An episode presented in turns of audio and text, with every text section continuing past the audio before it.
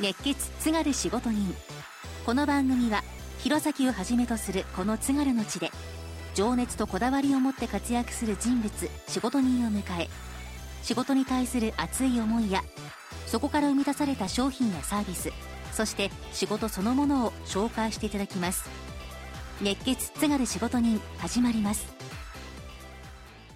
熱血津軽仕事人今回のゲスト鍼灸スポーツマッサージ院長の佐藤陽太さんです。よろしくお願いします。よろしくお願いします。さあ佐藤院長佐藤さん、はい。あのリバイブというのはどういった場所なのか簡単に教えていただけますか、はい。えっと鍼灸とスポーツマッサージをメインにした治療院になります。はい、でえっと下は小学校3年生ぐらい。で上は80代のおじいちゃんおばあちゃんまで幅広く今来られてます、はい、あのスポーツマッサージってなかなかはい。看板で見ることってないんじゃないかなと思いますが、ないですね、うん。私も弘前帰ってきてからは見たことないので、うん、その辺はすごくまあ特徴としてうんうん。出しててるかなと思います、もともとスポーツはやっぱりやってらっしゃったんですか？はい。えっと小学校はミニバスやってました。で中高でバレーボールうん。でした、はい、はい。そこから今の道に至るまでっていうのははい。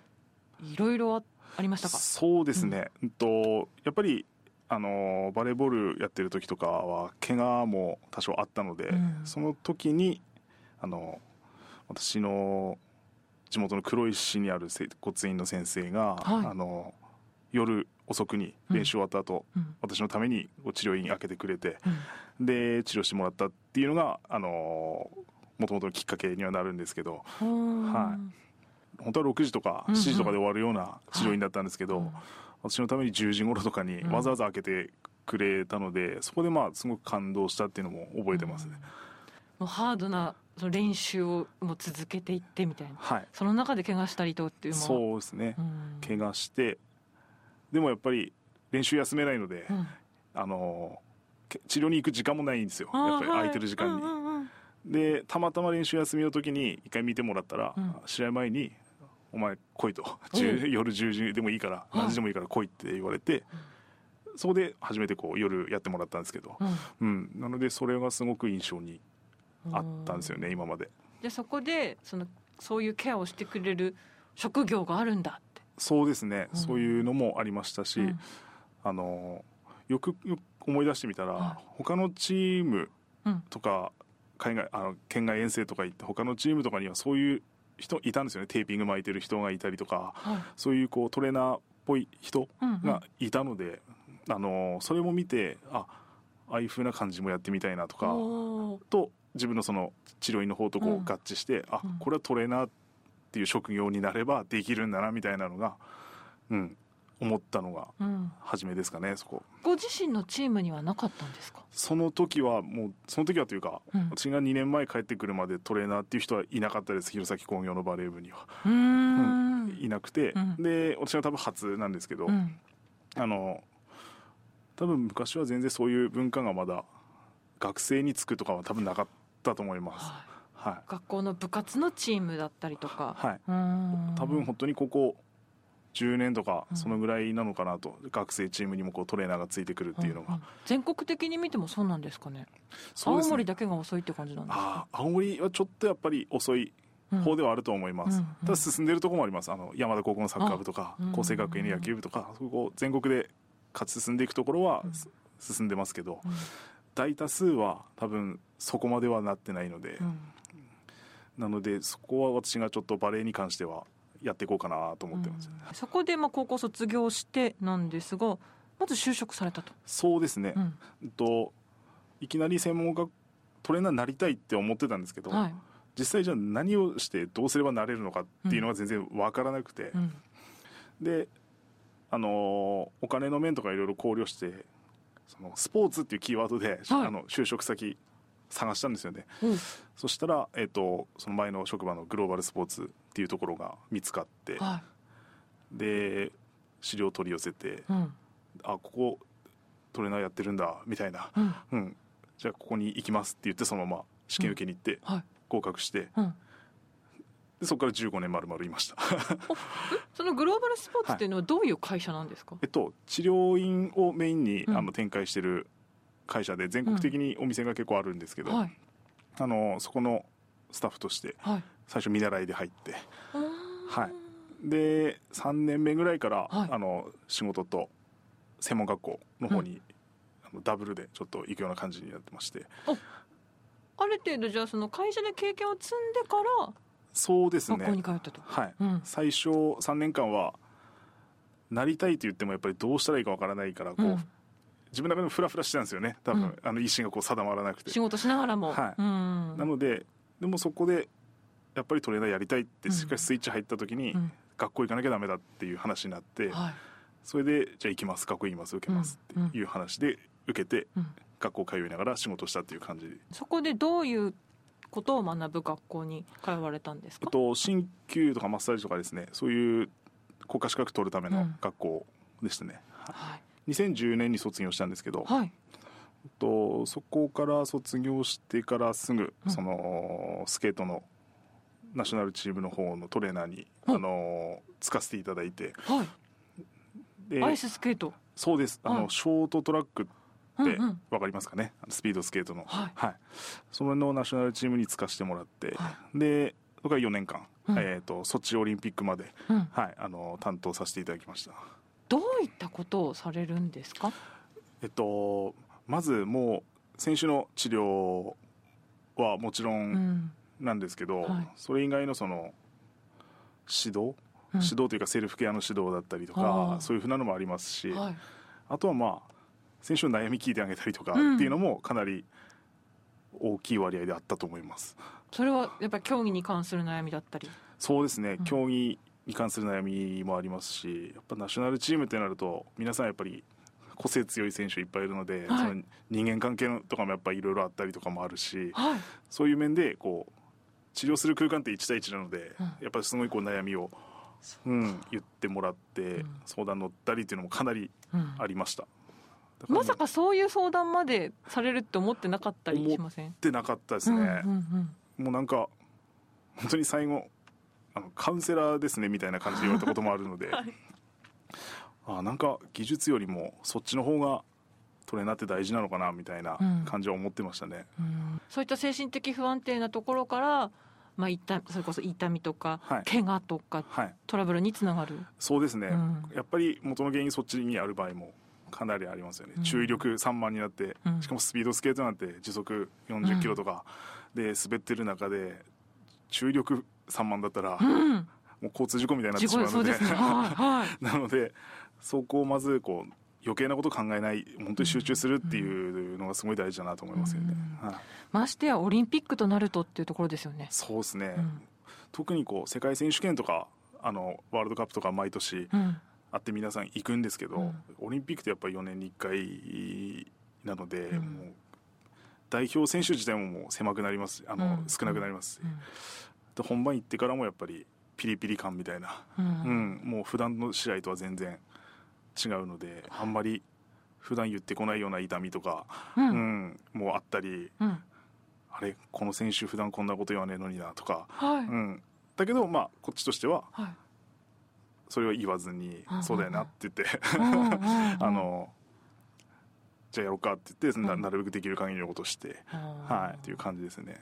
その選手と向き合う中で心がけていたことって何かありますか？そうですね。うんとマイナスなことは言わないっていうようにしてました、あの例えば私がこう治療で体触った時に「うん。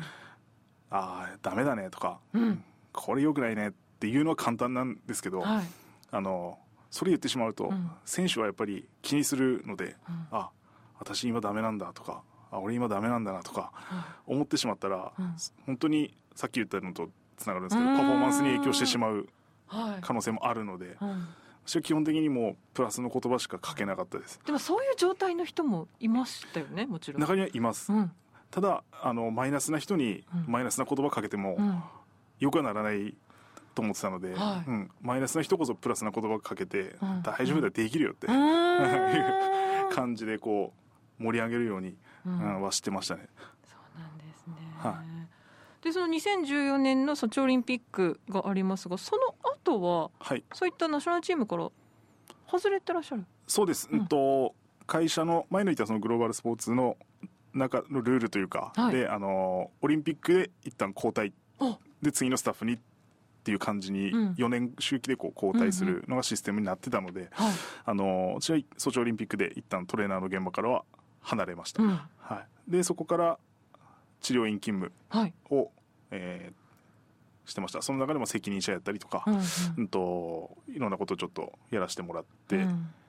ていう感じです。またその選手の皆さんにつくのとは全く違う雰囲気だったりするんじゃないですか？そうですね、うん。あのーまずまあ年代が治療に来られる方ってやっぱ年代がぐんと上がってしまうのでその選手よりは、うんうん。あの特にその私がいた銀座はその総本山うん前の会社の総本山みたいなところで30年以上こう通ってくださる方とかもいっぱいで社長さんだったり、うんあのいろんな偉い人とかもいたのでそういう話す内容とか言葉遣いとか、はい。なんですかね対応、うん。うんとかもやっぱそこではすごい勉強させてもらったかなと思います。であのこちらに地元津軽に帰ってきたのが？えっと2019年の4月はい、です。2年半前ですね、うんうん。はいなのでそのそれまで本当にギリギリまで向こうで仕事してて、うん。で4月に帰ってきてうん。もうすぐ動き出してうん。8月にオープンっていう感じだったので。地元でずっとやりたいと思ってたんですか？そうですね。前私の妻があの長崎出身なんですけど、おはい。あのどっちかの田舎でやりたいねっていう話をいつもしてて。はい。で、うん、と最終的にこの、ううんちの奥さんも了承してくれて、うんうん。あの青森県にうん。帰ってきたっていう感じなんですけどうん開業して思ったのが、あのすごく学生の子がお予想以上に多かったっていうところもあって、はい。でオープンしてお母さんとかお父さんに連れてこられる選手いっぱいいたんですけど、うん。待ってましたみたいなこと言われたんですよね。はい。そしたらやっぱそういうスポーツに特化した治療院って今までもこの辺ではなかったので、うんうんうん。あの本当にありがたいっていうような声もらって、うん。でそこからもうどんどん口コミでいろんな競技の子いろんな学校の子この辺の学校の子多分ほとんどみんな来たんじゃないですかね。どっかの学校何のか何かの部活でうん。必ず大体もう来たと思います、うん。はじゃあ佐藤さんが実際にその高校生でスポーツやってた時から正直何もあんまりこう進進んではいなかった。そうですね。多環境分としては。知識うんとして多分そういうスポーツ治療みたいなのは医学みたいなのは、あのついあったはあったと思うんですよ、だけどそういう環境がなかったっていう、治療してもらえる場所だったり、うん。そういう指導者がいなかったりとかっていう感じだったので、うん。じゃあ自分がちょっとでも手助けになればっていうところででまず弘前工業の母校のはい。バレー部にちょっとトレーナーとしてうんうん。まずボランティアで行ってたんですけどね最初。最初はやっぱり選手も先輩だっていうのは分かってるけど、はい。何しに来てるんだろうって多分感じだと思うんですよね。なんか OB 来てるよみたいな。そうそう。そう OB やっぱしょっちゅう来るんで。はい。あの何も珍しいことじゃないんですけど、うんうんうんでも普通 OB 来たら、うんね、一緒に練習したりとかするんですけど、はい。私練習せず横で見てたりとか、はい。なんかあればちょっと読んでテーピング巻いてみたりとか、うんこう普通の OB じゃない動きをしてたから、うんうんうん。みんなあの人何の人なんだろうっていう感じだったと思います最初は。うーんはそこからどうやってこう理解を広げていったんですか？とあこれちゃんと治療して分かってもらわないとダメだなと思ったので、うん。うん。もう携帯ベッド折りたたみ用のベッド持ってって、うんでもう中で広広げてベッド用意して、はい。で実際選手にも治療したりとか、うん。あとはまああの雪降ってたりすると、うん。弘前工業からうちの店までだとちょっと距離あるので、うん。自分の車を運転して迎えに行ったりとかしてましたし。やってあげてたんですか？やってやってました。時間ある時とかは。で逆にこっち来て来たはいいけど帰り雨降ってきちゃったとか、うんうんうんもう帰れねえべって、うん。言って、うん。もう車で送ってったりとかしたりあとまああの試合にもあの別に来いと言われてないんですけど、うん。勝手にトレーナーバッグ持ってうん。行って、うん。もう何かあれば喋ろうって言ってうん。あの投げ言ってきた選手テーピング巻いて巻いてあげたりとか、うん。そういうのはもう全然もうお金とか関係なくやってましたね。その原動力ってなんどこにあったんですか？うんとまあ、まず、あのー自分の夢として、うん。そのオリンピックうん。に行くっていうのがすごい最大の夢だったのででもはいそれはもう達成しました。2014年に。達成しました、はい。うん。でじゃあ次地元で独立したいですって、うん。でそれもまあ一応独立はしました。開業しました。はい。はい。で同じく夢としてあったのがその母校にうんのバレー部について、うん。あの全国大会に行きたいってお。いう夢もあったんですよね。はい、なのでそこを目標にうん。信頼いきなり連れてってくださいって言っても無理な話なので、うん。それまでこう信頼ちゃんとこう信頼関係作ってうん。選手とも、あの信頼関係作ってあのす進めていこうかなっていうのもあって、もうとりあえず顔見せて、うん、はい、なんかしたりするっていうのを意識して行ってましたね。しかもあれですよねその全国についていくんじゃなくて、はい。もう一緒にそこまでその道のりをはい、歩んでいくみたいな。そうですね、うん。選手の本当に、まあ、寄り添ってというか、うん。まあ、伴走ですよね。なんかそんな感じであのなんかあれば先生よりは多分喋りやすいコーチとかよりは多分喋りやすいと思うので年も近いし選手には,、いいいなのでそういう相談乗ったりうん。いろんな話聞いたり、うん。でもワンドの時こうだったやとか、うん。あったやとか笑い話したりとか、うんうんうん。そういうこう感じで関係ない話もしながら、ううんんちょちょっとずつこう進めていったっていう感じですかね。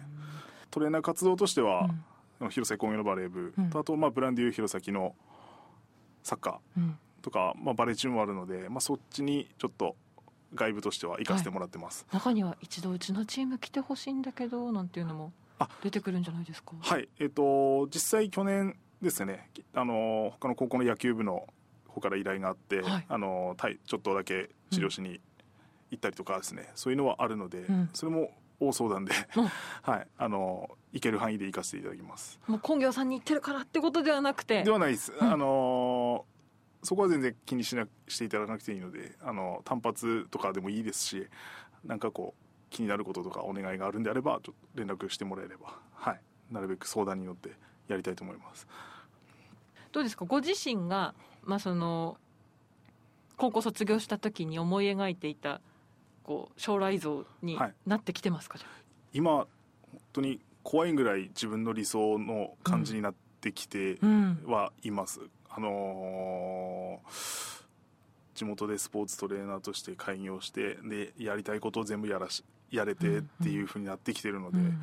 うん私は今すごくちょっとだんだん理想になってきてるかなっていう感じはしますけどね、叶ってきてるかなみたいな、うんうん私人に恵まれてうん。うん。るので何かのきっかけの時に必ずいいアドバイスくれる人がいたりとか、うん。きっかけになる人がいっぱいいたんですよね、はでその時にあのーなんだろう。私の例えばその黒石の接骨院の先生とかうんみたいにきっかけがやっぱあったうんんで,、うん。で今私がちょっときっかけにうん。なりつつあるところもあるんですよね、はい、はい、なので今の実際高校生、うん。今年私がまいた会社にこれ仕事したいっていうので、う東京に行ってうん。頑張ってたりとか、うん。あとこの間は高校3年生の親から連絡があって、はい。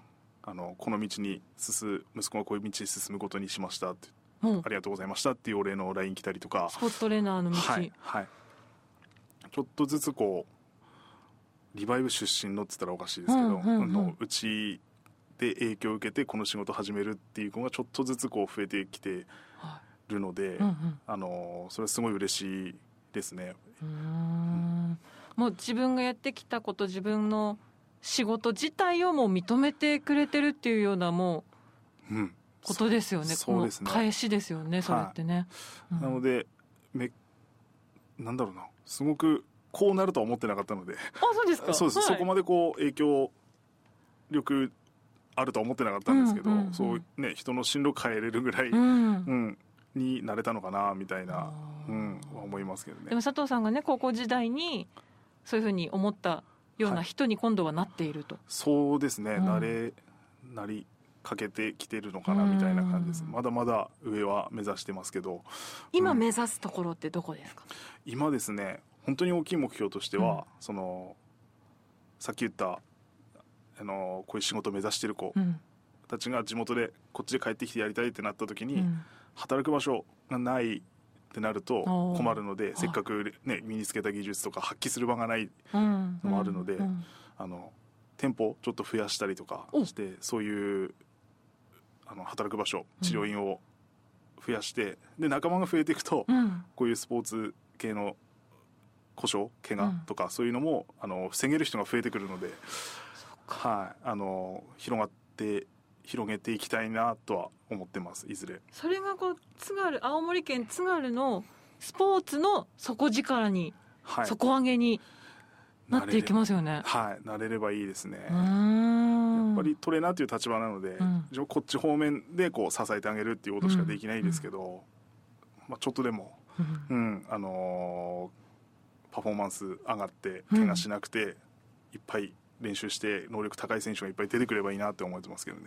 ですね。その仲間をじゃはあもっともっといずれはいそうですね。増やしていきたいなと思います、あの2019年にはい。えー8月に、まあ、開業創業されたとはい。いうことですけれども、その中で今に至るまでに何かそうこう嬉しかったこととかはい。印象に残ってることありますか？最近ですね。本当に最近なんですけど、はい。えっと小学校5年生うん。の野球少年。でお姉ちゃんは高校生。で2人お母さんがいつも連れてくるんですけどすごく宣伝してくれてありがたいことに、でその宣伝してるのをお母さんが聞いたらしいんですよね。その小学校の野球少年が他の子にせうちを宣伝してくれてるのを自分の子供が。はい。はい、そしたらあの「なんでそこのリバイブっていいの?」って聞かれた時にあのなんかすごく元気になる治療院だよって言ってたってうん。言われたんですよね。それがすごい嬉しくて、まあ、技術うまいっていうのも嬉しいんですけど、うん。そういうふうにこう元気になれる治療院だって言われるのがすごい嬉しかったですね最近は、うん、そうやって言われることって想像してなかったのであのある意味いい意味の衝撃を受けたというか、はなんかねいろんなその怪我とか症状とかの行き着く先ですよね元気いになるって。元気になるっていう。元気ってやっぱ一番根本だなって思うので、うんうん。うん、あ根本のとこそうやってアプローチできてるのかなっていう感じはしましたねその時。はなのでねより多くの皆さんに元気になれる場所として利用していただきたいですね。はい。はい。ということで鍼灸スポーツマッサージリバイブ場所はどちらになりますか？はい。えっと弘前市の、えー高田2丁目になります、はい。えっと朝は10時から、うん。で夜は一応7時最終受付にはしてるんですけどもあの間に合わない方とかもう練習遅くまでやってダメだっていう方は、あの終わり時間は全然相談していただいていいので、はい。あのーとにかく一応連絡いただければと思います、はい、はい。ではその連絡先電話番号お願いしはい。ます、えっと0172の55の8335です。はい。55の8335ですね、お休みはありますか？はい、えっと、日曜日だけお休みになります。祝日は営業してますので、はい、自分の時間ないんじゃないですか、ないんですけど、うんあのー本当に趣味なのか仕事なのかっていう感じなんですよ、今。なので、あのー何も苦ではなくて、うんはい。で、合間で家族との時間とかも取れてたりするので、うまあ、すごく、まあ、あの充実はしてます。うんはどうですか？今ラジオを聞いているその運動頑張っているはい。学生たちに伝えたいこととかありますか？青森県が、えっと、9月いっぱいあの部活動停止あとまあ運動施設全部使用禁止っていうことでかなりこう運動してる方学生に限らず制限されてると思うんですね、で制限された後うん。じゃあ練習が始まりました。はい。もう始まってると思うんですけども、ううん。んと試合も多分タイトに、うん。な日程になってきたりするので、はい。本当に今の時期怪我してしまうと試合に間に合わないっていう事態が本当に出てきてしまうのであの本当にちょっとした違和感とか痛み気になる方はあの遠慮せず、うん。本当にすぐ相談してもらいたいなとは思います。もう丸々1ヶ月休んでいて、はい。今急に10月に入ってから過密な練習スケジュールになっている部活がはい、多いんじゃないかと、はい。うん。なのでそこ去年が実際そうだったので、はい去年のあのうん5月連休明け緊急事態宣言明けが皆さん全国で、はい。なのでその時に皆さんやっぱり部活始まって怪我してるうん方すごい多かったので、今回も多分大変になってきてるんじゃないかなと思うのであのそういう方はもう早めにあの連絡いただければなと思います。無理せず。無理せず。頑張りたいけど。はい。っていうところですよね、はい、怪我したらもう試合出れなくなっちゃうので、はい、そこは相談しながら私もちょっと一番いいものその時相談して一番いいものをこう提供していきたいなと思うので遠慮なく言ってきてほしいなと思います。うちの特徴としては、はい。あの東洋医学的なアプローチ例えばツボ使ったりとか、うんうん。あの経絡使ったりとかっていう治療はやらないです、はい。うちでは、うん。ほとんど。その代わりその西洋医学的にこの動きがダメだからこの筋肉だよね。じゃあそこにどうやって刺激入れようかっていう感じなんですよね。割と物理的なそうですそうです、うん。うんはい分かりやすい。うん。ちゃんと説明して納得しやすいうん。治療をするようにしてるのでその例えばどこの筋肉が悪いからこの筋肉に針を打ちますとか。うん。この動きが苦手だからうん。この股関節がダメだからじゃあ股関節の動かす筋肉はこの筋肉だからここに刺激入れますとかっていうふうに考えてこう、うん。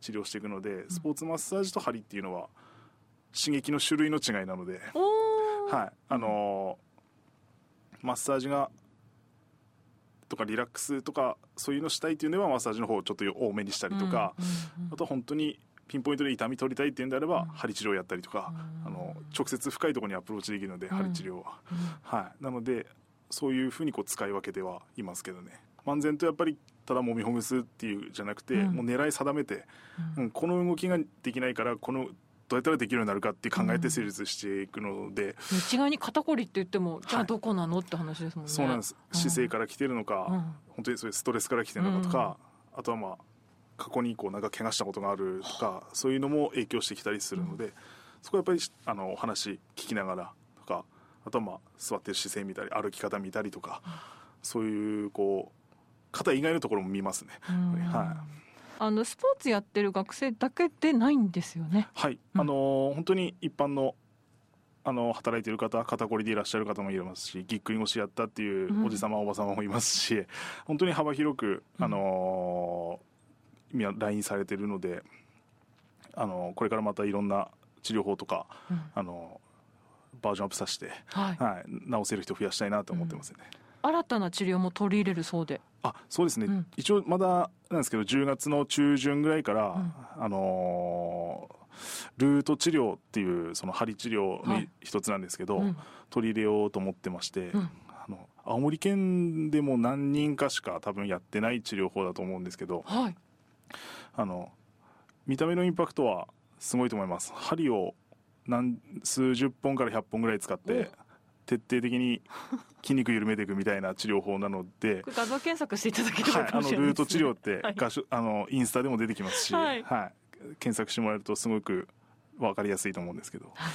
これはあの万人受けはしないです。ただうん。重症の人、うん。慢性でもう今まで、あの何年も苦しめられてきた痛みとか、うん、と肩こりだったり腰痛もそうですしあとはまあ内臓とかそういう系もアプローチできるっていう話なんですよね、その筋肉の状態を整えると。うんうんうん。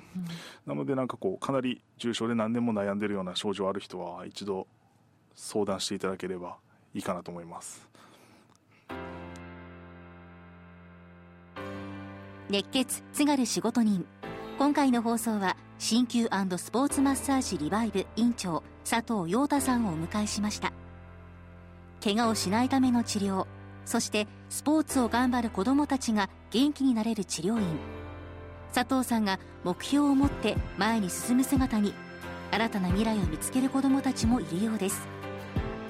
熱血津軽仕事人次回の放送もお楽しみに。